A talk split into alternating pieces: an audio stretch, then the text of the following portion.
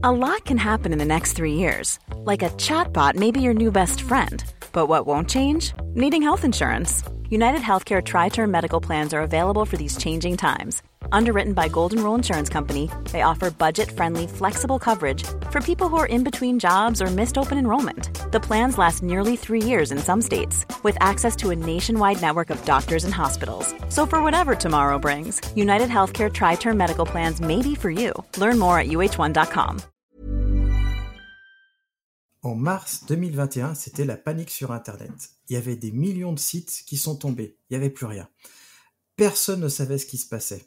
Puis, on apprend qu'une zone complète d'un data center d'OVH a brûlé dans un incendie. Là, c'est la panique. On voit de partout des gens se plaindre, y compris sur les groupes Facebook de start dont une grande majorité sont en PLS. Ça, euh, je vous le passe. Sur Twitter, c'est la folie. Bref, j'en avais déjà parlé dans une vidéo que je vous mets en description ou en fiche d'information si vous êtes sur YouTube. Mais aujourd'hui, ce dont on va parler, c'est de la robustesse des infrastructures. C'est pas toujours un sujet pris au sérieux, mais on peut se demander pourquoi. Bienvenue sur Radio DevOps, la balado-diffusion des compagnons du DevOps. Si c'est la première fois que tu nous écoutes, abonne-toi pour ne pas rater les futurs épisodes. C'est parti Bonjour à toi cher compagnon, et tu l'auras compris avec l'intro, aujourd'hui on va parler de robustesse des infrastructures avec Damir. Bonsoir Damir. Bonsoir ou bonjour. Avec Nicolas. Bonsoir Nicolas. Bonsoir, faut que ça crame. Et avec Erwan, bonsoir Erwan. Bonsoir. Et apparemment, vos chats ont disparu euh, de l'écran, mais euh, en tout cas, on va pouvoir commencer en parlant de PRA, PCA, SLA, etc. Tous ces euh, sigles un peu bizarres qu'on voit arriver un peu de partout. Et on va commencer par le, premier, on va parler du PRA. Qui a envie de me le définir un petit peu pour nos chers auditeurs et auditrices Allez, euh, bah du coup le PRA globalement euh, c'est euh, c'est ce cas sûrement utilisé au VH quand il y a eu ce petit incendie. globalement le PRA pour plan de reprise d'activité c'est quelque chose qui est prévu en fait et c'est un normalement c'est globalement une, une, procédure et une marge une marche à suivre pour remettre en marche en fait tout un système donc imaginons, vous, soit vous n'avez pas eu de plan de continuité d'activité, donc ça on en parlera après, ou pas d'autres dispo, ou pas de choses comme ça. en tout cas, vous avez tout, euh, votre système qui est, euh, hors ligne ou hors service. Bah, le but du, PRA, c'est de vous dire bah, step par step comment on fait pour reprendre l'activité, euh, notamment restaurer les sauvegardes et des choses comme ça. Donc c'est quelque chose qui doit être très carré, qui est important de tester, pour une raison très simple, c'est que généralement quand on applique un PRA, c'est rarement la joie et on est rarement dans un moment où on a zéro stress et tout se passe bien et on peut se dire c'est pas grave, j'ai le temps. Généralement, c'est un peu la panique, donc c'est très important, euh, en tout cas d'avoir une procédure définie, une marche à suivre qui soit euh, lisible et compréhensible par tous, notamment euh, sur la communication. Si on n'y pense pas, mais communiquer sur ce qui est en cours et sur les délais, c'est quelque chose d'important pour gérer la pression notamment. Tout à fait. Et souvent avec le PA, tu l'as dit, on parle de PCA. Est-ce que l'un de vous veut définir un petit peu le PCA je sens qu'il y, a de la volonté là. On va se battre. Donc euh, le, PCA, c'est défini comme le plan de continuité d'activité. Donc euh, c'est un plan à un petit peu plus haut niveau que le, PRA. Et euh, donc ça définit vraiment comment redémarrer l'activité le plus rapidement possible avec le minimum de perte de données. Donc, euh, quand on définit ce PCA, on va vraiment réfléchir à tous les impacts de euh, quel incident euh, va pouvoir avoir lieu, comment on va pouvoir récupérer les données, et ainsi de suite. Donc, ça, va légèrement plus loin que, que le PRA. Et donc, je pense que le dernier, c'est pour Erwan. Et quand on parle de PRA, PCA, souvent, on va définir ce qu'on appelle des SLA pour nos clients.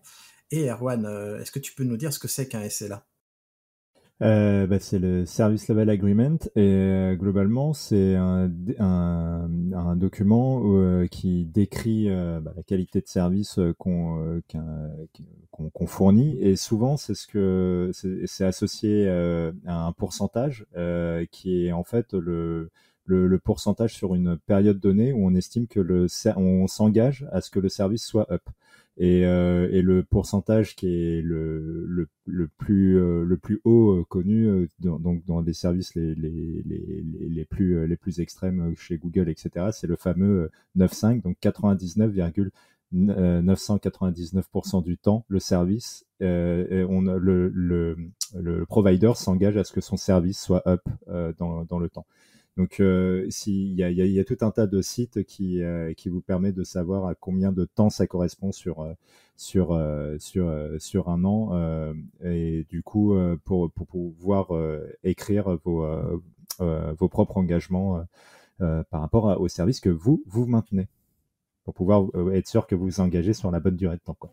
Je rajoute un petit truc là-dessus. Si jamais vous avez plusieurs briques, plusieurs services qui ont des SLA, la SLA qui va définir la SLA de votre service est bien sûr toujours la SLA la plus faible de votre chaîne critique. C'est important de le définir quand même et de pas pour pas rentrer dans le dans le jeu de se dire euh, bah, j'ai euh, ce service, il a cette brique, elle a une SLA de 99,999, donc c'est bon. Alors que derrière, vous avez un, un, autre service qui est vital qui a une SLA de 98. Parce que ça, ça arrive malheureusement trop souvent. Merci Damir. On a, on a d'autres petits sigles à, à, étudier. On a le RPO et le PDMA.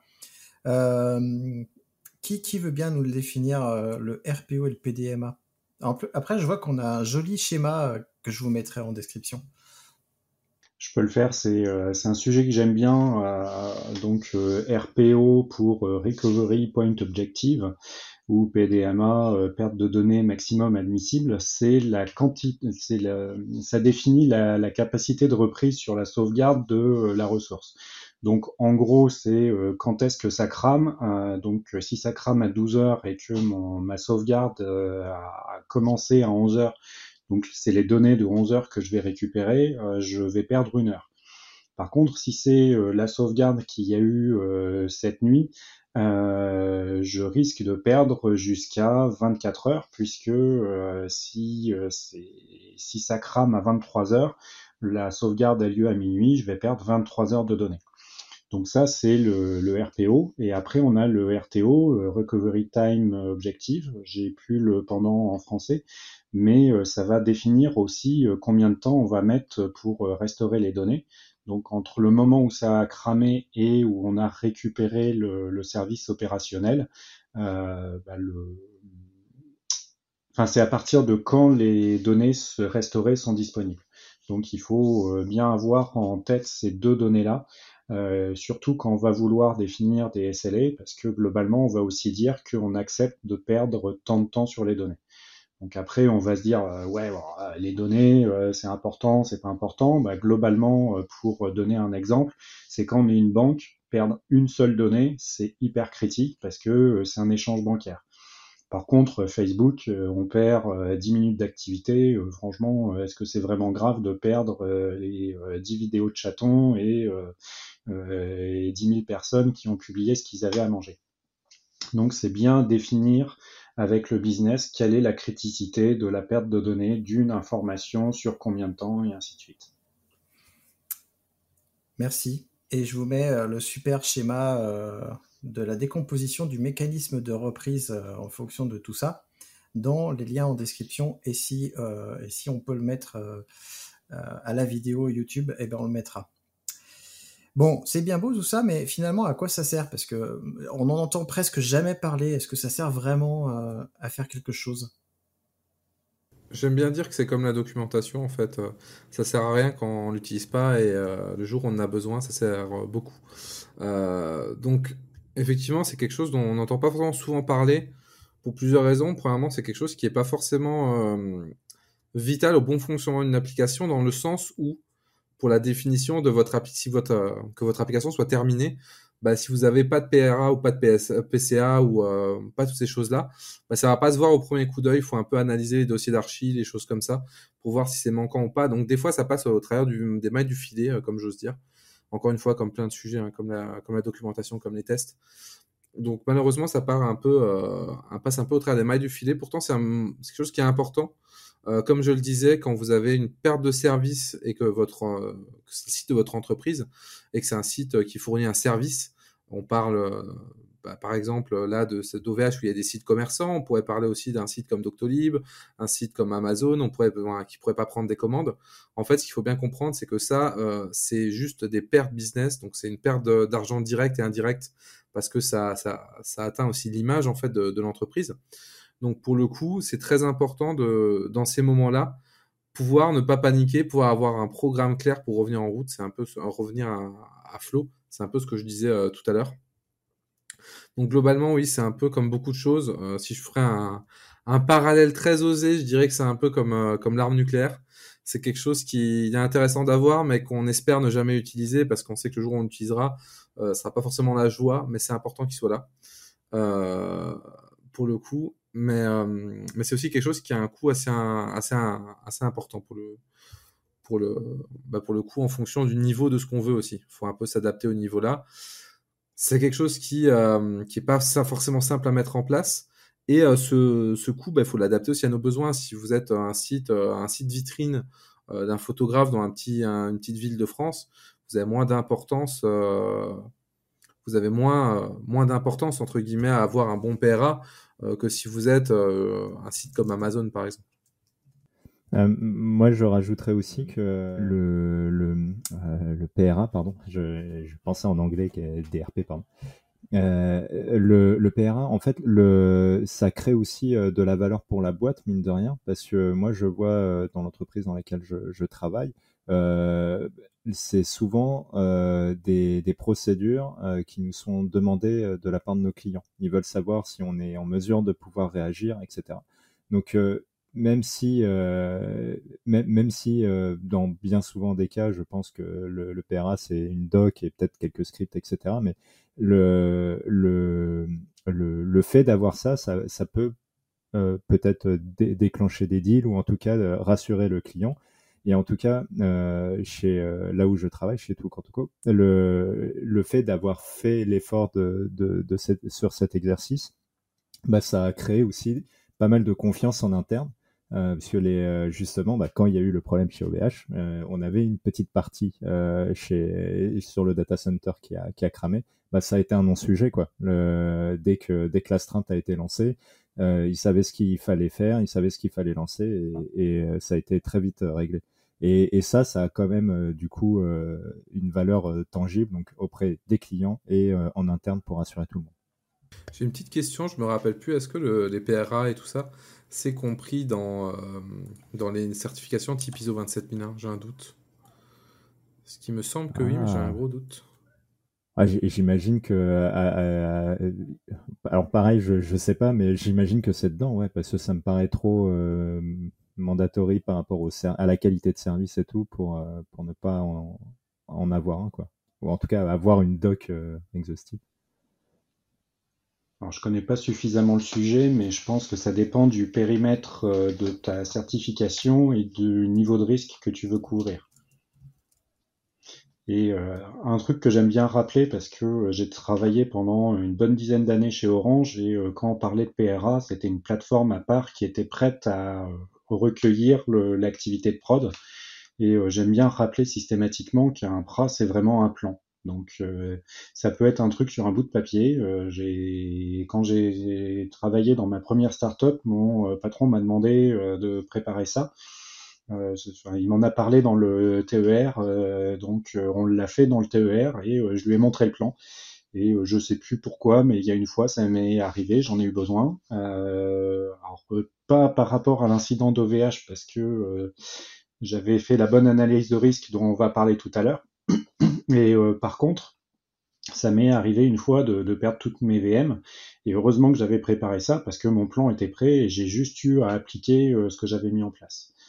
Et euh, la dernière chose, c'est que bah, j'ai un de mes clients qui est en train de, m'en parler parce qu'effectivement, ses autres clients, le, enfin ses clients à lui, lui demandent. Donc, je suis en train de lui préparer un vrai PRA avec une plateforme et un plan mais euh, ce que je lui ai vendu, c'est le fait qu'on allait euh, tester le PRA régulièrement, mais on n'allait pas juste tester une migration à blanc, c'est tous les mois on basculerait d'une plateforme sur l'autre. Comme ça, on est certain que euh, ça bascule automatiquement. Et je sais plus qui parlait de confiance, bah, c'était toi Erwan, il y a peut-être autre chose, c'est une fois que vous avez votre PRA, vous pouvez peut-être renégocier un petit peu votre prime d'assurance, parce que si vous avez un PRA, euh, ça aura moins d'impact sur un désastre et euh, vous pouvez peut-être négocier avec euh, votre assureur de réduire ce que vous coûte votre assurance. Et, dernière chose, c'est il y a certaines boîtes qui vont pousser le, le vice à détruire des ressources au hasard. Donc on appelle ça du chaos monkey. Netflix est très bon pour ça.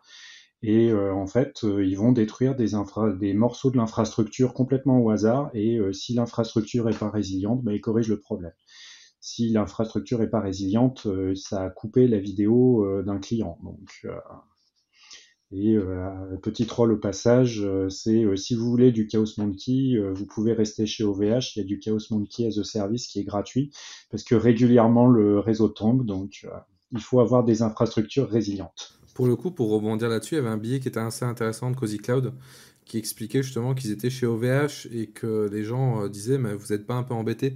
Parce qu'OVH on, va pas se mentir n'est pas réputé notamment pour sa stabilité et euh, le fait qu'ils aient quand même pas mal d'incidents.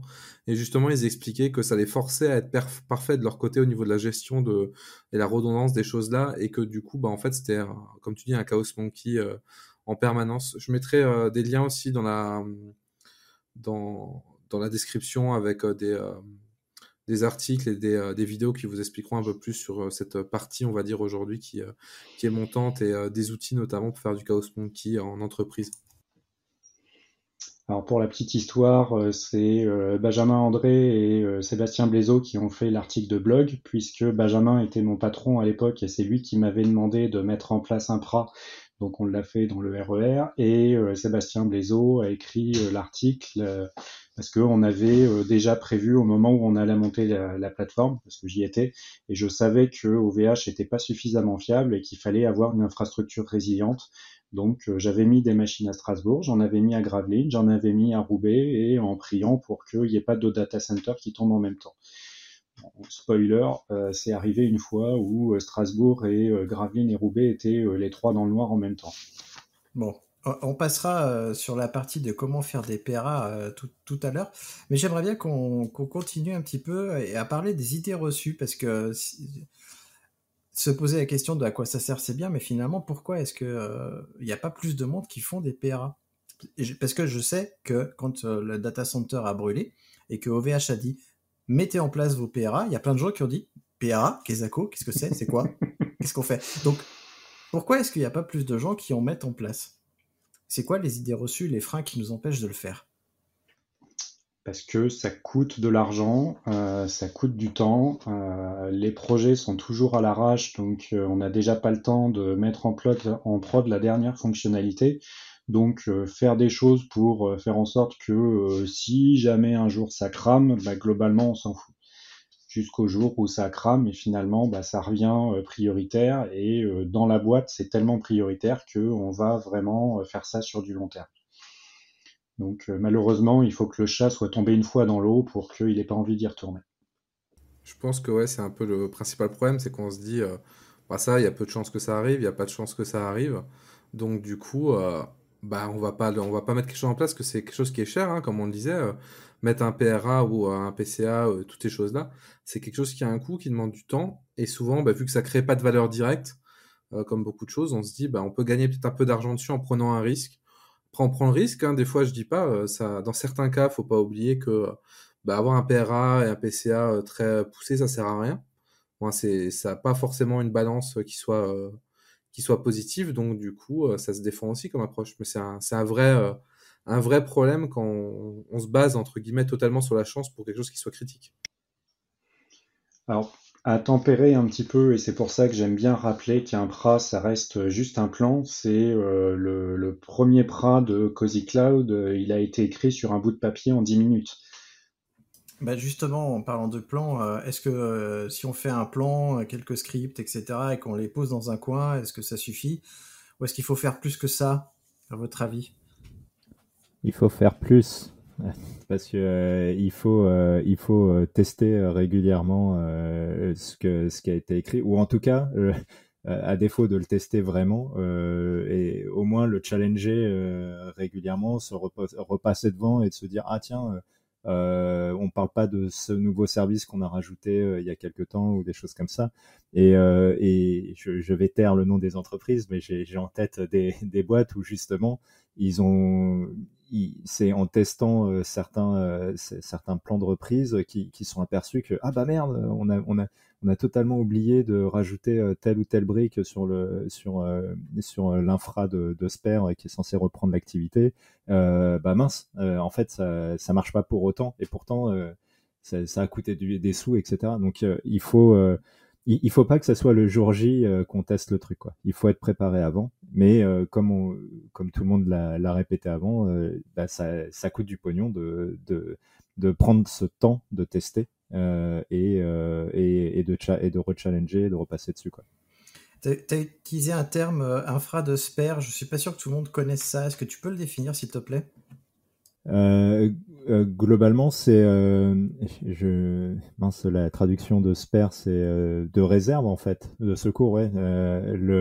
C'est une infra de secours qui, donc en gros, n'est jamais vraiment utilisée et qui, qui s'active au moment où votre infra principale bah, tombe et est vraiment cassée. Euh, on pourrait imaginer par exemple que, que, vous doublez votre infra, euh, mais de façon totalement passive. Donc euh, l'infra de Sper ne prend jamais de trafic et le jour où l'infra principal est KO, entre guillemets, vous changez le DNS du point d'entrée et puis hop, ça, remarche comme, avant. et donc du coup, souvent, quand vous présentez ça à des financiers de votre boîte, ils disent mais attends, tu, vas doubler ton infrastructure pour un truc qui va jamais être utilisé, t'es es sérieux? euh, donc c'est euh, c'est l'idéal de, pouvoir faire ce genre de choses mais par contre euh, enfin c'est l'idéal je veux dire parce que c'est facile on a tout à dispo et on a très peu de choses à changer en cas de problème mais en vrai financièrement c'est très très très cher quoi.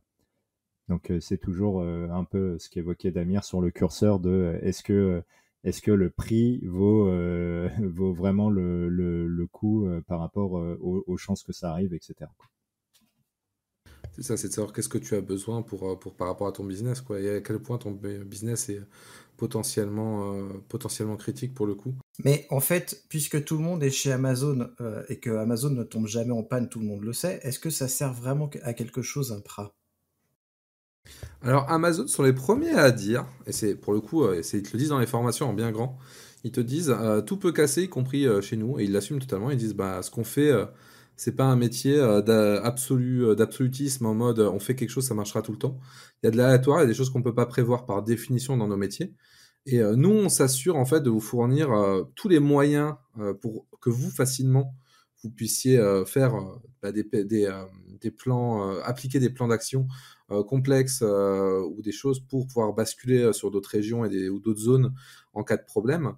mais derrière, ça reste quand même un engagement de vous et dans aucun cas où vous allez être sur une infrastructure et vous serez en mode, euh, bah du coup, je suis un fournisseur cloud. Euh, à part s'il fait vraiment du, du pass, vous lui filez juste euh, l'application. Mais autrement, quand vous avez designé une infra, c'est pas parce que vous êtes chez un fournisseur cloud que c'est totalement son ressort. C'est à vous de le designer d'une bonne manière aussi. Merci beaucoup de cette précision. J'attendais que tu la fasses parce qu'en effet, on entend souvent ce genre de choses. Vas-y, Nicolas. Et je vais rebondir un petit peu là-dessus. Euh, je me suis rendu compte euh, justement au moment de cet incendie où j'ai voulu renforcer mes infrastructures qu'il y avait un gros problème de culture par rapport à ça en France euh, parce que tous les grands clouds publics, donc OVH, Scaleway et les autres, en fait, n'ont pas de zone donc une zone, c'est quoi? C'est au sein d'une seule région, euh, donc avec des réseaux suffisamment rapides pour l'échange de données. C'est on a des zones totalement séparées. Donc c'est en gros c'est un data center euh, qui est totalement isolé de ses deux copains. Euh, avec du réseau, de l'électricité, des salles, etc. Donc si on a un data center qui brûle, on a les deux autres qui continuent à fonctionner de manière totalement autonome mais c'est aussi les groupes rois des clims. Enfin, c'est gérer un data center, c'est vraiment compliqué. Et euh, quand on veut réduire les coûts, on va mutualiser euh, des choses entre data centers. Et ça a été un petit peu le problème d'OVH à Strasbourg, c'est que la partie euh, énergie était mutualisée entre plusieurs data centers. Donc même si on a qu'un seul qui crame, bah, il y a tout qui tombe. Donc c'est quand même assez problématique. Et en fait, on rentrera peut-être un petit peu plus dans le détail tout à l'heure, mais globalement, pour faire une infrastructure résiliente, il faut euh, trois data centers euh, totalement indépendants, euh, sinon on risque d'avoir des problèmes. Et en France, j'ai fait le tour de tous les grands providers. au mieux, on a deux data centers au sein de la même région en étant gentil, c'est-à-dire la France. Là-dessus, je, je rajouterai un petit coup de gueule. C'est vrai qu'il y a un des gros soucis d'OVH, c'est que la dénomination des data centers, euh, notamment chez OVH et chez d'autres cloud providers européens en général, euh, est très mal faite. Et là-dessus, euh, autant je suis d'accord que Amazon, c'est Amazon, c'est américain, etc. Pour le coup, eux, ils ont une vision très claire des choses. Tu sais qu'une availability zone, c'est un data center à un endroit, que c'est à tant d'espace d'un autre data center qui est une autre availability zone, et que tout ça, c'est regroupé par région. Ils ont une hiérarchie et une nomination qui est très complète et qui est, pour le coup, ultra compréhensible, alors que pour beaucoup de cloud providers, notamment français, c'est un gros bordel. Là, au VH, on a eu le cas notamment où euh, les régions, euh, bah, par rapport aux ID de région, c'était du Strasbourg, mais c'était des, euh, des ID différents. Donc on se disait potentiellement, bah, c'est des data centers différents, donc ils sont isolés, ce qui n'était pas le cas. Et ça, c'est un vrai problème de visibilité. Quand aujourd'hui, bah, on travaille à rendre des infrastructures résilientes, et etc., bah, on a besoin d'être au clair là-dessus, en fait, parce que c'est la base de tout. Hein, même si on fait fait plus de hardware au sens, on rack plus, ou très rarement, la plupart d'entre nous, on va plus dans les data centers pour hacker des serveurs, on a besoin d'avoir quand même une vision claire de ce qu'il y a là-dessus. Ah non, je voulais juste rajouter un tout petit truc euh, par rapport à ce que Damir euh, disait sur, sur Amazon qui expliquait que ça pouvait casser, etc. En fait, Amazon, comme tous les services de ce genre-là, ils ont des SLA qu'on a évoqués plus tôt. Et donc, du coup, dans les SLA, il, c'est pas 100%. Donc, ça, euh, je veux dire, officiellement, quand vous allez chez eux, si vous regardez ça, vous savez que ça, pouvait, ça peut casser du coup. C'est bon de se le rappeler en effet, euh, parce que euh, dans l'inconscient collectif, le cloud, c'est automatiquement à 100%. Mais non, c'est pas le cas. Donc faites, faites votre travail, faites des PRA, des PCA. Nicolas, un dernier mot avant qu'on passe à la suite? Ouais, le, coup de gueule sur OVH que je vais compléter un petit peu, c'est c'est pas parce qu'on a Graveline 1 et Graveline 2 que c'est des hyperviseurs différents. Donc euh, des fois, on peut avoir euh, deux régions différentes OpenStack et euh, les deux VM sur le même hyperviseur. Donc quand j'ai appris ça, bah, j'ai fait des bons partout, mais du style horrifié. Et par rapport à Amazon, c'est pareil, on se dit oh bah tiens c'est trop bien, c'est haute dispo machin. Bah regardez bien les cases à cocher, c'est par défaut une base de données RDS par exemple. Vous avez plus ou moins de sauvegarde, mais en général c'est disponible que sur une seule zone. Donc si vous voulez que ça soit au dispo, faut cocher la case multi-zone. Si vous voulez que ça soit vraiment au dispo, vous, cochez la case multi-région. Oui, c'est pas le même prix hein, pour l'avoir mis en place.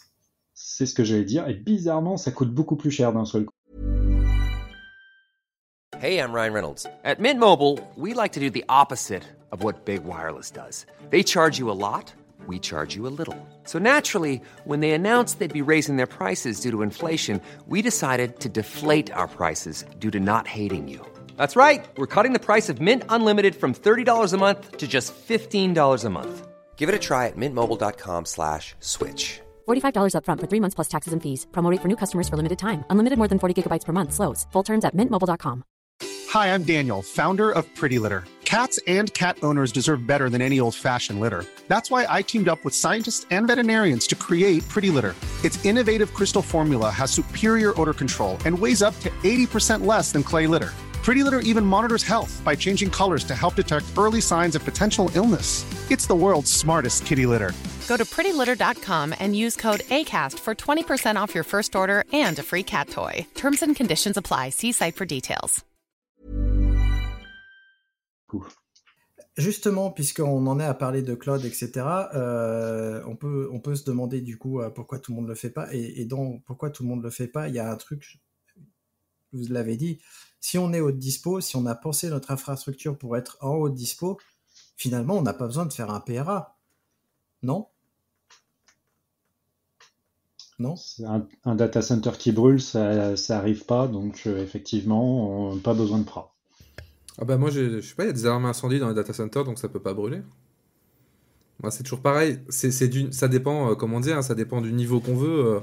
Il y, a un, moment, euh, c'est que c'est quand même bien d'en avoir un parce que bah, on n'est jamais à l'abri qu'il se passe quelque chose. Et on a, il y a pas, un, risque dans lequel on n'a pas parlé, mais qui à mon sens aujourd'hui très important. C'est les risques notamment des crypto-lockers. imaginez-vous aujourd'hui, votre infra se fait avoir et vous, pour une raison X ou Y, euh, vous avez un crypto, un crypto miner qui a verrouillé tous vos serveurs. Euh, vous avez beau avoir plusieurs sites géographiques, vous avez intérêt à savoir où sont vos sauvegardes qui sont isolées, comment les restaurer, comment repartir de zéro. Parce que si vous laissez des machines qui sont encore infectées, ça va se reproduire. Donc pour le coup, c'est un risque auquel on ne parle pas, mais qui est de plus en plus vrai aujourd'hui et qui, qui montre l'importance de tous ces plans parce que bah, encore une fois, hein, comme on le disait, j'insiste beaucoup là-dessus, mais parce que j'ai déjà vécu des situations et on le sent vraiment à ce moment-là, c'est des situations de crise où on n'a pas envie de réfléchir à est-ce que je dois relancer ça d'abord ou ça d'abord? Ça, peut paraître long et comme ZR1, faut tester parce que si en plus de la panique, vous êtes dans la découverte de ah merde, ce service-là, fallait le backup aussi, ah merde, ce service-là, en fait, mon backup il n'est pas consistant, euh, c'est ça va être une horreur. Vous allez vivre un enfer. Ah, on a oublié de sauvegarder la base qui cloque. Ah bah oui, forcément. Ah là là, c'est pas drôle. Bon, bah maintenant qu'on sait qu'il faut en faire dans tous les cas, comment est-ce qu'on fait finalement? Comment est-ce qu'on conçoit un, PRA Alors Nicolas, tu nous as dit ça peut commencer par un petit plan. Est-ce que justement euh, tu peux nous, dire par où on commence quand vraiment on n'a jamais fait ça? Bah, globalement, on va essayer d'imaginer le scénario le pire, c'est-à-dire que on a vraiment tout perdu. Alors le tout perdu, euh, ça c'est tout est relatif. Hein. Est-ce que tout le data center a cramé ou je sais pas. Moi, j'étais parti du postulat que euh, toutes mes installations étaient euh, complètement vierges. Donc c'est je récupère des machines qui sont vierges de toute installation. Donc déjà, c'est faire en sorte de pouvoir récupérer ces machines. Donc est-ce que c'est du dédié, du cloud et ainsi de suite. Une fois que tu as ta VM, bah, tu refais tourner ton système de gestion de configuration, puis après tu redescends tes backups dessus et normalement euh, tu as euh, récupéré ton, service. C'est facile à dire euh, comme ça parce que bah, le plan est écrit en deux minutes. J'en ai, je l'ai évoqué en 30 secondes. Vous avez le plan. Bah voilà, essayez de faire la même chose chez vous. Vous vous rendrez compte que c'est un petit peu plus compliqué que ça. Est-ce que euh, ça doit tourner à 100% comme, euh, comme la production habituelle ou est-ce qu'on peut avoir un, mode dégradé, genre euh, on roule sur trois roues, etc. Je crois que Damir, tu as, des pistes là-dessus sur le mode dégradé. Oui, bah c'est vrai, comme on disait, il y a une question de, de coût, entre guillemets.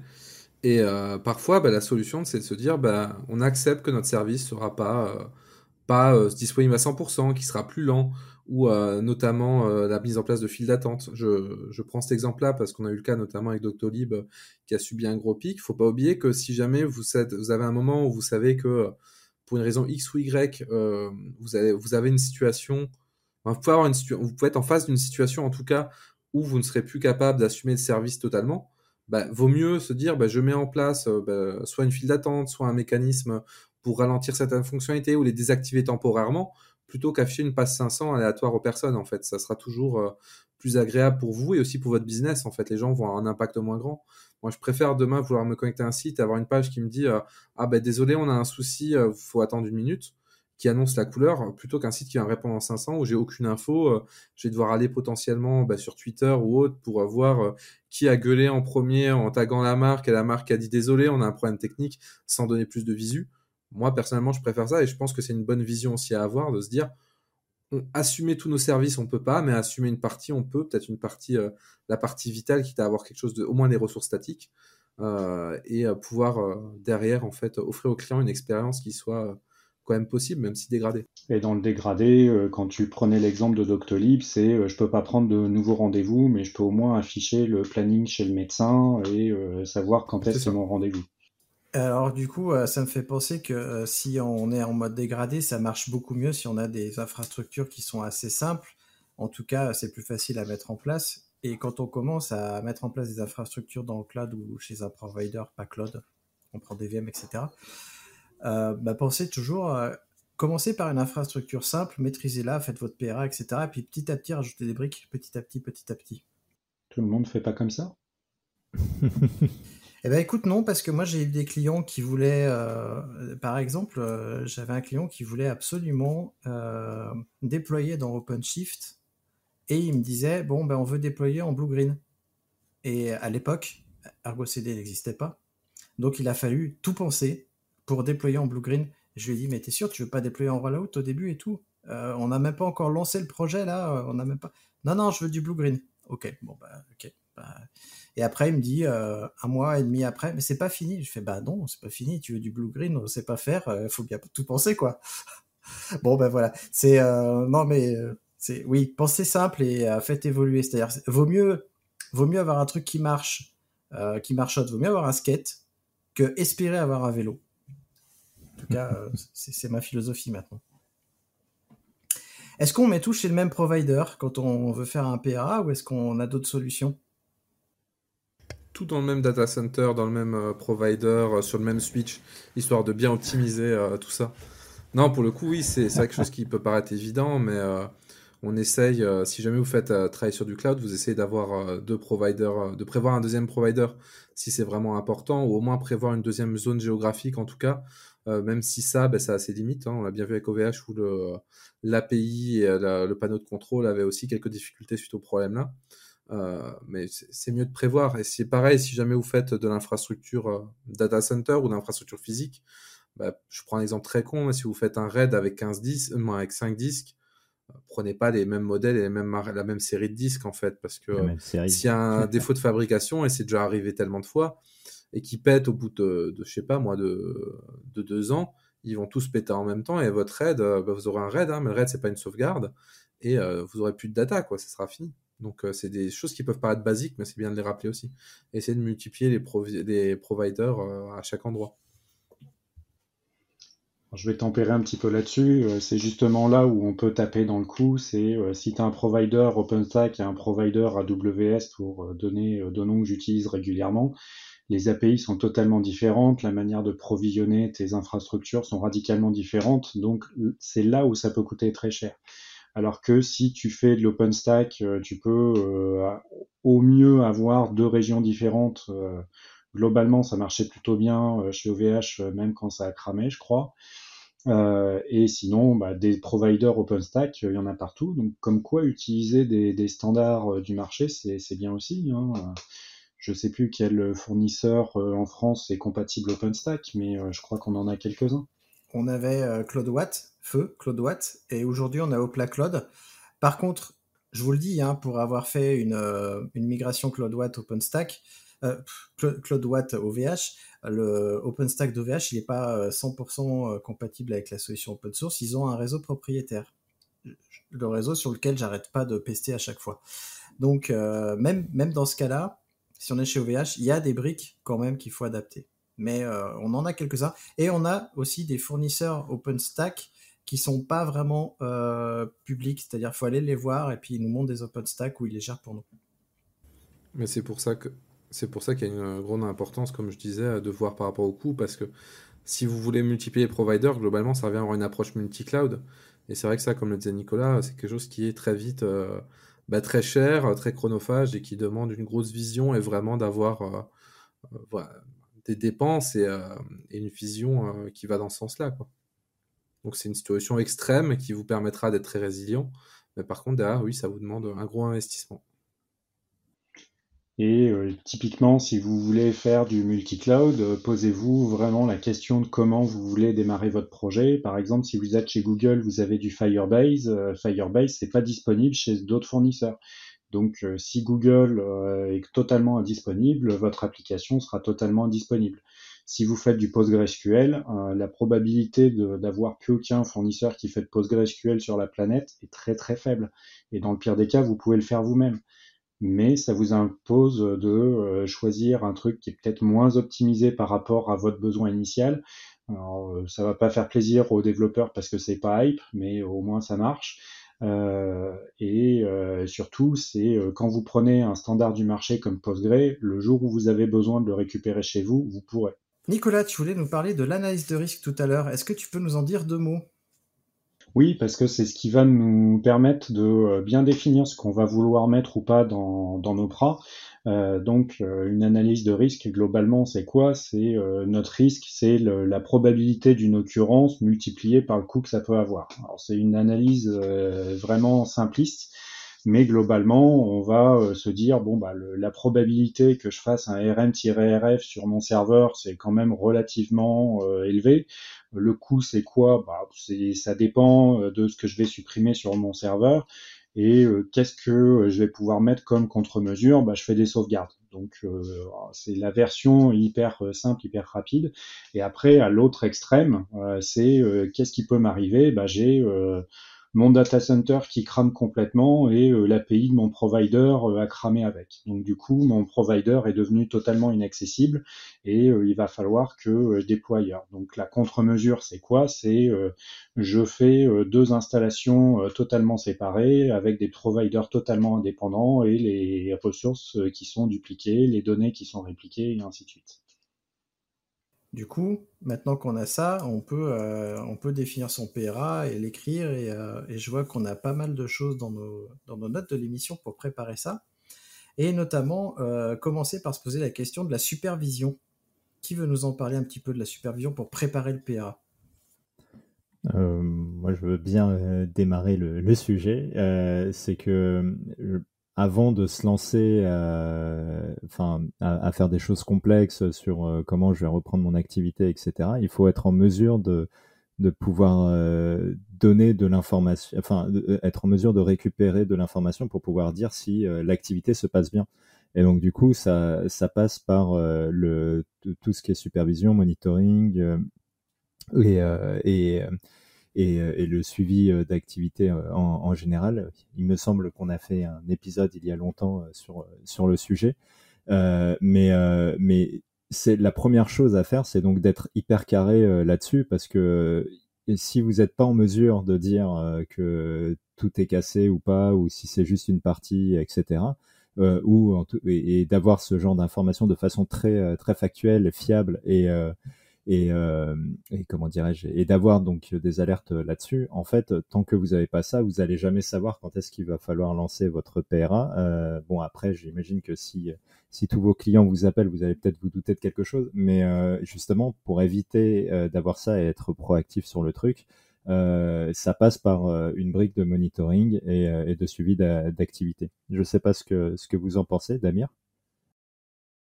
Ah non, je suis plutôt d'accord. En, soi, le monitoring et l'observabilité dans ces moments-là, bah, c'est euh, c'est même chose d'ultra critique déjà pour identifier bien où est la panne, entre guillemets, ou euh, bah, sur quel secteur, etc. et pouvoir euh, y réagir convenablement. C'est la première, la première chose à avoir. C'est avoir la bonne information au bon moment pour pouvoir analyser en fait dans quelle situation on est, parce que c'est c'est c'est pas possible de faire d'avoir une réaction qui soit précise et efficace si on n'a pas les, bonnes, euh, les bonnes informations pour le coup. Et dans votre analyse de risque, pensez aussi au cas où votre serveur de monitoring crame en même temps que votre infrastructure. Donc il faut monitorer votre monitoring. C'est ce que j'allais dire. En fait, le mieux, c'est de ne pas mettre euh, la supervision au même endroit que l'infrastructure, chose que tout le monde fait pratiquement pour être au plus près, mais il faudrait le sortir en fait. Après, on peut avoir plusieurs niveaux de supervision peut avoir la supervision euh, de toutes les données et on peut avoir juste une supervision de statut de nos services qui soit déporté, par exemple. Non, non, euh, je voulais dire, c'est, je me souviens qu'on avait abordé ce sujet euh, dans le précédent podcast, donc il faudra mettre le lien sur, sur, les, sur les réseaux. Mais parce que justement, il y a, y a, plein de services, les, les, plus connus, c'est genre Pingdom ou StatuCake, euh, qui, qui, justement euh, permettent d'avoir cette, euh, cet œil tiers pour valider que depuis l'extérieur, votre service est OK ou pas, par exemple. Ouais, on va terminer l'émission par les, les, pages de statut, justement. Nicolas. Et comme vous en êtes à payer un service comme Pingdom pour vérifier que ça marche de l'extérieur, rajoutez le monitoring de votre serveur Zabbix, Prometheus et compagnie pour être sûr qu'ils sont toujours fonctionnels parce que si vous n'avez pas d'alarme, c'est pas forcément que tout va bien. Oui. Pas avoir d'alerte est aussi euh, un signe euh, à prendre en compte. Euh, qu'est-ce que, comment on fait pour, est-ce qu'on doit tout, tout mettre dans son PRA Est-ce qu'on doit mettre tous les environnements? Est-ce que, est-ce qu'il y a des services dont on peut se passer? Comment on fait pour sélectionner les services qu'on va mettre dans son PRA Dépend de ce qu'on veut. J'ai envie de dire, moi j'aurais tendance. Après, c'est très personnel hein, pour le coup. Je dis pas que c'est une bonne pratique, une mauvaise pratique ou autre. Pour moi, euh, le chose qui est euh, primordial, c'est de définir euh, ce qui est pour ce qui ramène de l'argent dans le business, donc du coup l'applicatif ou le service. Une fois qu'on s'est occupé de ça, après c'est à voir s'il y a vraiment besoin d'aller à autre chose, à voir selon les risques et les choses là. C'est quand même relativement rare, je pense, d'avoir besoin en fait de, récupérer des environnements de test, de dev et des choses comme ça qui peuvent se permettre d'être. je dis après que c'est relativement rare après, dépend toujours pareil hein, de la taille de la boîte, mais pour moi, le primordial, en tout cas, c'est la production. Après, le, reste, c'est à voir en fonction vraiment cas par cas des besoins et des choses comme ça. En fait, je faisais la moue, euh, c'est justement parce que en faisant ton analyse de risque, tu vas euh, définir de quoi tu veux te prémunir. Et euh, si on prend encore une fois le cas extrême, le data center complet à brûler, si tu fais tes, tes mises à jour d'applicatifs en faisant un git push, git pull, restart, t'as pas besoin d'avoir ton environnement de test, dev, etc. Si tu as un pipeline où quand tu fais ton git push, ça le déploie dans un environnement de test, intégration, test tactique, et ainsi de suite, et que tout se fait en automatique, le jour où ton infrastructure de prod va cramer avec tout le reste, tu remontes ta prod, tu te rends compte qu'il y a un léger petit truc à corriger et qu'il faut aller mettre ça sur le serveur. Personne n'a accès en SSH au truc parce que c'est du conteneur Docker et ainsi de suite. bah, du coup, il va falloir que tu puisses utiliser ton pipeline. Donc soit tu prévois le fait de pouvoir faire un git push et publier directement en prod en squeezant toutes les étapes, ce qui peut être dangereux, mais euh, il faut pouvoir le débrayer, quoi. Soit euh, il faut que tu puisses avoir une solution pour euh, publier tes environnements de, de pipeline en même temps que ton environnement de prod. Pour ça que je, c'est pour ça que je disais en fait, il faut voir au cas par cas, quoi, si c'est lié à ça ou pas. Donc pour le coup, effectivement, c'est lié, c'est bien. Euh, c'est important. Après, euh, moi, j'aurais quand même tendance à, dans la, dans, dans la mesure du possible, euh, faut aussi voir euh, si jamais vraiment bah ça prend quand même un temps de faire tout ça. Ça peut aussi ne pas être déconnant, justement, comme tu disais, de se dire on a une procédure aussi de backup qui permet de squeeze les tests et de déployer au moins une fois sans les tests. Pour. Parce que notre but, c'est quand même de minimiser le downtime. Quoi. Donc, pour moi, c'est les tests et les choses comme ça, il faut essayer de s'en passer au moins temporairement pour déployer une première version, quitte encore une fois ce que soit dégradé, et après revenir à la normale. Bah c'est ce que je décrivais euh, tout à l'heure, euh, mon client qui veut un PRA euh, et puis que on le fasse en multi-cloud, etc. typiquement, il a des environnements de démo et de staging qui sont pas forcément super importants. Par contre, c'est l'environnement qu'ils appellent test pour eux qui leur permet de tester un déploiement, une nouvelle fonctionnalité et ainsi de suite. Pour eux, c'est vraiment critique et c'est la première étape du pipeline. Donc, en gros, pour ce client-là, euh, je lui conseillerais de déployer l'environnement de test et l'environnement de prod et de euh, pouvoir squeezer ses pipelines intermédiaires. Du coup, si je comprends bien, il faut qu'on définisse un scénario critique de tout, euh, tout ce qu'on veut faire, tout ce qu'on a identifié, et après on met tout ça bah, dans une documentation, on fait, on fait nos scripts, on, on itère petit à petit sur euh, l'ensemble des scripts au fur et à mesure du temps parce qu'on va les tester, etc. Mais comment est-ce que finalement on pourrait tester ce PRA régulièrement. Est-ce qu'on doit absolument le tester de bout en bout d'un coup? Est-ce qu'on peut prendre des morceaux? Euh, Comment est-ce qu'on s'y prend? Ah bah, moi, je peux vous raconter ce qu'on a fait chez, chez Tukantoko, euh, qui, qui était en fait donc la première fois qu'on a testé le, le, PRA. Euh, on l'a, l'a pas testé sur effectivement l'intégralité euh, de, la prod. Euh, par contre, on l'a testé sur de la vraie prod avec des vrais gens impactés, mais qui étaient des, des, partenaires qu'on avait prévenus auparavant. Et de façon totalement impromptue, bah, on a, fait comme si, comme si un avion s'était craché sur le serveur. Et puis euh, moi, comme j'avais écrit euh, le PRA et que je savais comment ça marchait, bah, c'était pas intéressant que ce soit moi qui le fasse. Donc j'ai attendu de voir comment mes collègues réagissaient. Et, euh, du coup, bah, si ça intéresse, on en a fait un article qui explique un peu comment ça s'est passé. Mais ce qui est intéressant, c'est que ça a permis de. On parlait de tout à l'heure de de le tester en amont pour euh, se rendre compte si euh, il manque des choses ou quoi que ce soit, bah, ça a été exactement le cas. Euh, globalement, on s'en est plutôt bien sorti, mais il y a clairement des choses sur lesquelles qu'on enfin qu'aurait pu être peut-être automatisé ou enfin des, des, ajustements et c'est grâce au test qu'on s'en aperçoit et aujourd'hui si on refait le même test je pense que le temps de convergence il sera il sera plus plus plus intéressant parce que justement on est on est un petit peu mieux armé. Et, euh, et donc, euh, on, on, peut se rendre compte de tout ça euh, sans cracher l'intégralité du truc. Mais, mais par contre, pour, en tout cas, pour nous, ça a été je pense que c'était important de le faire pour de vrai. euh, parce que euh, ça permet aussi de voir la, gestion du stress, la, gestion de l'événement, la communication. On va en venir après, mais c'est quand même un, élément important. Et, euh, donc, euh, du coup, euh, en, pétant un serveur entre guillemets de l'infra, bah, on, on, peut déjà avoir une très bonne vision. Enfin, ça dépend bien entendu euh, des contextes et tout, mais déjà en pétant juste un petit bout, on peut déjà avoir une bonne idée de si on est dans le juste ou euh, si on est totalement à côté de son sujet. Quoi. Eh ben merci, mais je pense qu'on peut parler directement de communication puisqu'on arrive justement au moment où euh, on a testé notre PRA, on, a un PRA, mais il y a un problème, donc on applique notre PRA, mais comment est-ce qu'on communique auprès des gens? Comment est-ce qu'on met en place cette communication-là et comment on s'y prend? Euh, le, truc, c'est que euh, la, première chose, je pense, et euh, en tant qu'utilisateur, c'est un, truc qui, je, pense, nous, touche tous, c'est que faut être transparent. Je pense que tout le monde sait que les choses peuvent péter, encore plus avec ce qui s'est passé chez OVH récemment. Maintenant, c'est bien ancré dans les esprits que un, un, data center qui prend feu, c'est pas une blague, ça peut vraiment arriver. Et, euh, et, donc du coup, il faut être transparent sur euh, euh sur sur ce qui se passe, sur sur l'impact réel de, de, de la panne, etc.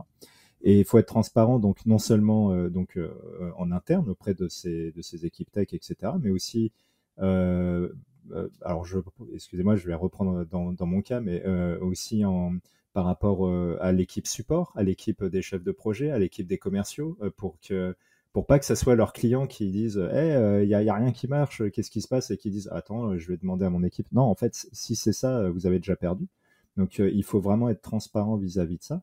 idéalement, il faut avoir euh, de quoi communiquer de façon publique et de, façon publique. Donc il y a, quand même aujourd'hui pas mal de, de, services, de pages de statut qui permettre par exemple d'avoir de la communication euh, comme ça euh, euh en, en one-to-many euh, qui en, mettant même des, statuts intermédiaires pour dire où vous en êtes dans, le rétablissement d'une panne ou quoi que ce soit qui peuvent être hyper intéressants. Mais mais du coup, enfin, moi, ce qui me paraît important, c'est ça, c'est d'être transparent en, envers toutes les personnes qui sont impactées et essayer de donner un maximum de visibilité. On a droit de se tromper, on a, ça a droit de casser, mais euh, par contre, euh, essayer de le cacher ou, faire ce qui comprend pas, c'est quelque chose qui sera jamais toléré euh, par, par, vos clients. Et d'ailleurs, je on peut discuter de comment ça s'est passé pour OVH, par exemple, mais moi, j'ai eu le sentiment que ça avait été plutôt bien géré en termes de communication. Très vite, on a compris que c'était vraiment la merde. Très vite, ils ont dit, si vous avez un plan de reprise d'activité, les gars, c'est maintenant qu'il faut l'activer.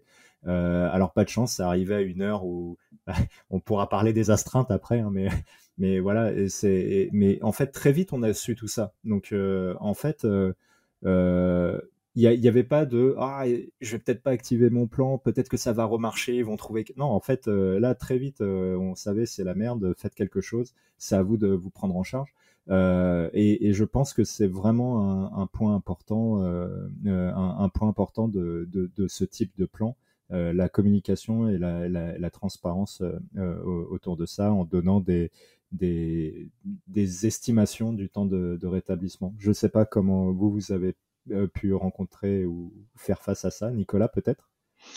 Ouais, alors euh, deux choses. La première, c'est que euh, même si je tape assez souvent sur OVH, je trouve que c'est génial d'avoir une boîte comme ça en France.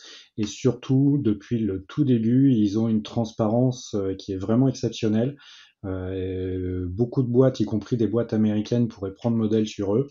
Euh, bon, après, des fois, c'est peut-être le canal de communication qui est pas adapté. Euh, le Twitter d'Octave, c'est pas terrible, surtout qu'il a blacklisté la moitié de Twitter, mais bon, coucou Octave. Euh, pense à me déblacklister pour le prochain data center qui crame. Euh, et sinon, euh, le, pour la partie communication, pour moi, il y a un autre truc qui est super important, c'est que ça soit une personne qui soit dédiée à la coordination euh, et la communication, parce que on peut pas à la fois rétablir le service, euh, parce qu'on est déjà dans le stress pour remonter tous les trucs rapidement, euh, et communiquer en même temps. C'est, euh, il faut qu'il y ait une personne qui coordonne, qui communique avec le reste de la boîte, euh, avec euh, les clients extérieurs, qu'on a un service de com, que ça soit ces personnes-là qui fassent l'interface entre les deux. et qu'ils soient sur le pont, euh, qu'ils viennent régulièrement demander où est-ce que c'en est, mais euh, qu'ils laissent les gens travailler. Et quand on lui dit j'ai pas le temps, bah c'est il fait le tampon pour laisser ceux qui doivent bosser bosser. Et pour éviter le stress, la répétition, c'est super bien parce que faites semblant que votre infrastructure a cramé, répétez vos plans régulièrement et si vous le faites une répète de votre PRA ou même une bascule réelle euh, tous les mois, le jour où ça va cramer, euh, bah, ça, sera comme si c'était une répétition. Pour le coup, je pense que j'aurais, j'aurais pas mieux dit là-dessus. C'est vrai que c'est important, on n'y pense pas, mais d'avoir un référent qui va savoir qui contacter, à qui demander, qui va être capable aussi d'absorber. Bah, Généralement, quand vous avez un truc qui pète, on va vous poser 15 fois la même question parce qu'il y a 15 personnes qui vont avoir la même question. Donc c'est important qu'ils mutualisent tout ça et qu'ils disent bah, là j'ai une réponse et qu'il adapte cette réponse. Et c'est important qu'ils puissent identifier aussi les bonnes personnes et bons communicants et aussi surtout, euh, ça on l'a pas dit, mais euh, d'avoir des gens qui soient capables d'identifier les personnes pour aider parce que la personne qui est sur l'incident, elle aura peut-être besoin de l'aide de personnes d'autres services qui connaissent mieux les problèmes ou mieux le serveur parce qu'il y a un problème. C'est important de les identifier très rapidement, ces personnes qui ont cette connaissance, pour qu'ils puissent être opérationnels sur le problème à un bon moment. Dans l'idéal, euh, si vous êtes en présentiel, avoir une war room, c'est quelque chose qui se fait beaucoup dans le cas d'incident, c'est-à-dire se regrouper dans une salle euh, pour avoir une facilité de communication. Euh, ça marche, faut, faut pas se le cacher, hein, ça simplifie quand même la communication. Si jamais vous êtes à distance ou, autre, faites un channel euh, Mattermost, Slack ou euh, whatever au moins pour pouvoir échanger entre vous et vous donner des informations directes, même si c'est des doutes, même si c'est des choses comme ça, pour que vous, entre vous, pouvez déjà échanger directement. Et après, une personne sera référente pour communiquer à l'extérieur au niveau de l'entreprise et après au niveau encore plus au-dessus, pour le coup, mais c'est important. Et n'hésitez aussi pas à communiquer dès le début. je pense que c'est important, et Juan le disait, c'est pas parce que vous n'avez pas identifié la route cause et ça, ça on le verra au post-mortem le première chose, euh, c'est d'abord dire on a vu un incident, on est dessus.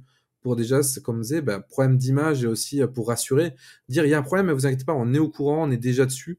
C'est un côté rassurant. Euh, qu'on communique pas tout de suite, pas tout tout de suite, c'est normal. les gens de toute façon ne, s'y attendent pas, on va pas se le cacher. Donc c'est intéressant de faire ça. je pense que comme comme disait Nicolas, hein, si vous êtes bien habitué, vous faites, vous répétez souvent. Les personnes ont chacun un rôle bien identifié. Euh, votre PRA a été un minimum relu et revu, euh, vous devriez euh, vous en sortir très bien pour le coup. Je compléterai même en disant qu'il vaut peut-être mieux solliciter un petit peu trop de personnes quand on a un incident suffisamment grave, quitte à ce que la personne soit là juste pour regarder et qu'elle soit vraiment disponible au moment où on en a vraiment besoin, parce que c'est des périodes, on peut pas se permettre de perdre cinq minutes le temps que le, le gaz connecte et ainsi de suite. Et effectivement, c'est euh, c'est du Slack, mais euh, aussi en audio euh, au minimum, que les gens soient tout le temps là à pouvoir s'entendre. Parce que, alors ça, moi je l'ai vécu, hein, c'est pendant un incident, tu peux pas te permettre de lire ton, ta messagerie instantanée parce que ça clignote déjà dans tous les sens avec le monitoring et tout le monde qui te demande si c'est cramé ou pas. Donc celui qui coordonne, il lit aussi euh, tous ces canaux et il dit attendez, euh, peut-être que là il y a un truc intéressant à regarder et euh, du coup c'est lui qui fait le tampon entre le entre toutes les sources d'informations et les personnes qui interviennent voire même s'il y a une personne qui fait l'opération, parce qu'on ne peut pas euh, splitter entre plusieurs personnes qui partagent son écran. Il y a peut-être des personnes qui vont identifier euh, des problèmes et des messages d'erreur, et ça ira toujours plus vite que copier-coller, dire regarder le message d'erreur. Donc euh, tu as, raison, priser l'audio, voir un partage d'écran ou des choses comme ça.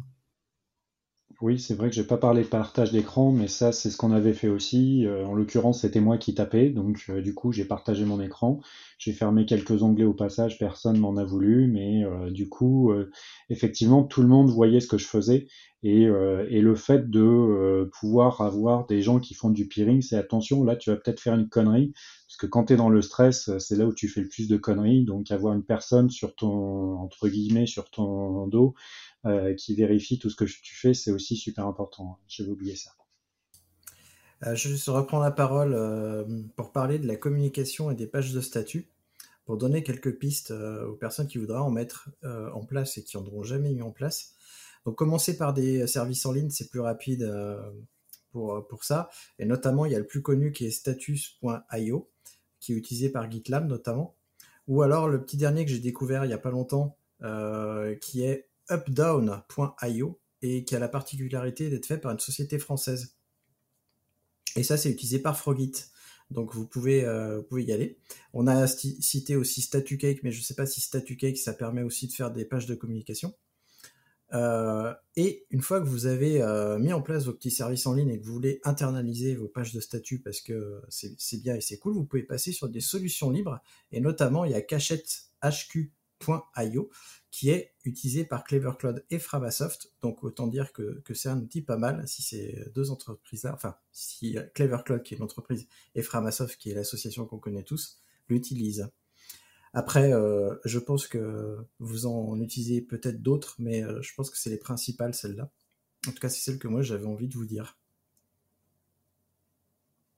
Et Erwan, tout à l'heure, tu as parlé d'un truc intéressant, j'ai trouvé, et j'aimerais bien que tu reviennes dessus. Tu m'as dit, il y a nos clients qui nous demandent comment est-ce que, est-ce que vous avez un PERA, est-ce que vous le, est-ce que vous le faites? Finalement, comment vous, vous, vous communiquez euh, votre PRA, enfin comment vous communiquez autour de votre PRA pour vos futurs clients ou vos clients? Est-ce que vous avez une page dédiée, vous expliquez, bah voilà, nous quand il y a un problème, on fait ça, etc. Enfin jusqu'où vous allez dans la communication euh, euh, avant que ça arrive en fait.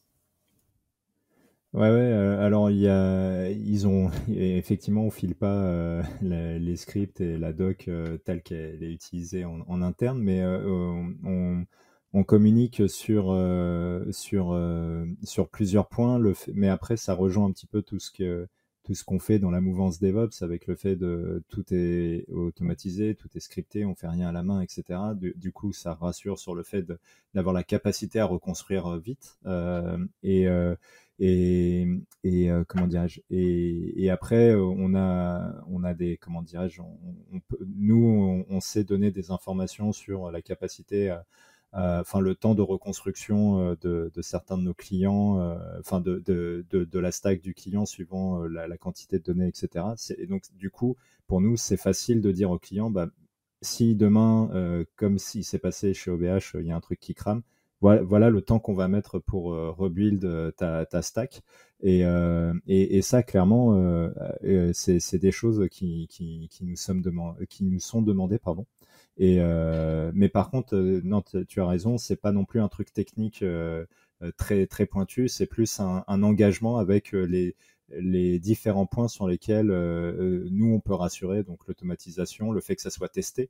Euh, pardon, ça c'est quand même quelque chose d'important. C'est on dit pas juste on saura faire, on dit que là, là en l'occurrence, tu vois, le, par exemple, le, la reconstruction de stack, etc. C'est un truc qu'on fait quasi toutes les semaines en fait.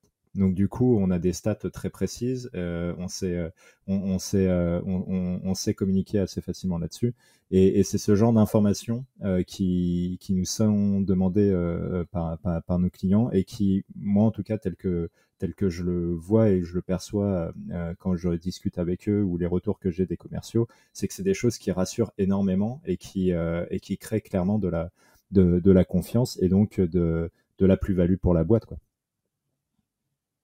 Eh ben merci. Et euh, je propose qu'on clôture sur un petit point. Tu l'as abordé tout à l'heure, le post-mortem.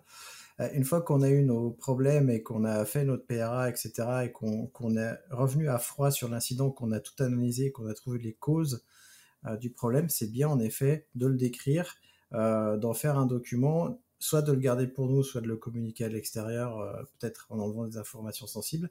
Et c'est ce qu'on appelle le post-mortem qui nous permet après de nous améliorer sur cet incident-là pour faire des choses différemment à l'avenir pour éviter qu'on ait à nouveau ce genre de, problème. Et comme ça fait déjà une heure qu'on discute et que le sujet est encore euh, foisonnant puisqu'on n'a même pas parlé d'infrastructure as code et j'aurais bien aimé qu'on en parle, mais tant pis. Euh, je vous propose qu'on s'arrête là et qu'on clôture l'épisode.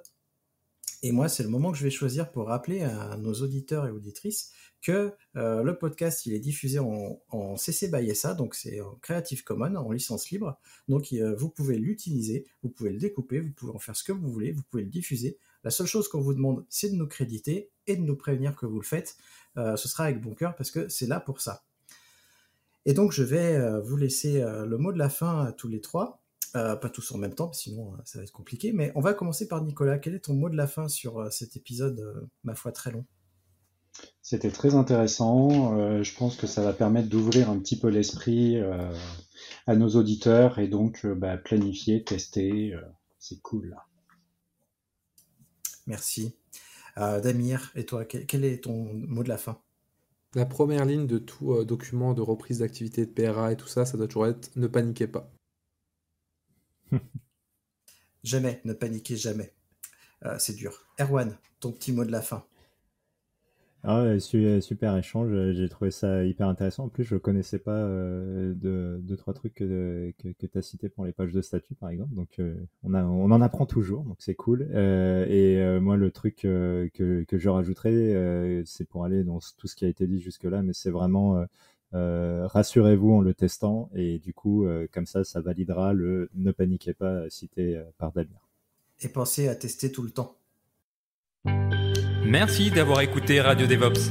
N'oublie pas de noter l'épisode, plus la note sera élevée et plus il sera mis en avant dans les applications. Tu peux aussi le partager, ça nous aidera à le diffuser et à rendre le mouvement plus visible. Si tu as envie de discuter du mouvement, alors rejoins-nous dans la communauté des compagnons du DevOps. À bientôt La balado-diffusion des compagnons du DevOps est produite par l'Hydra.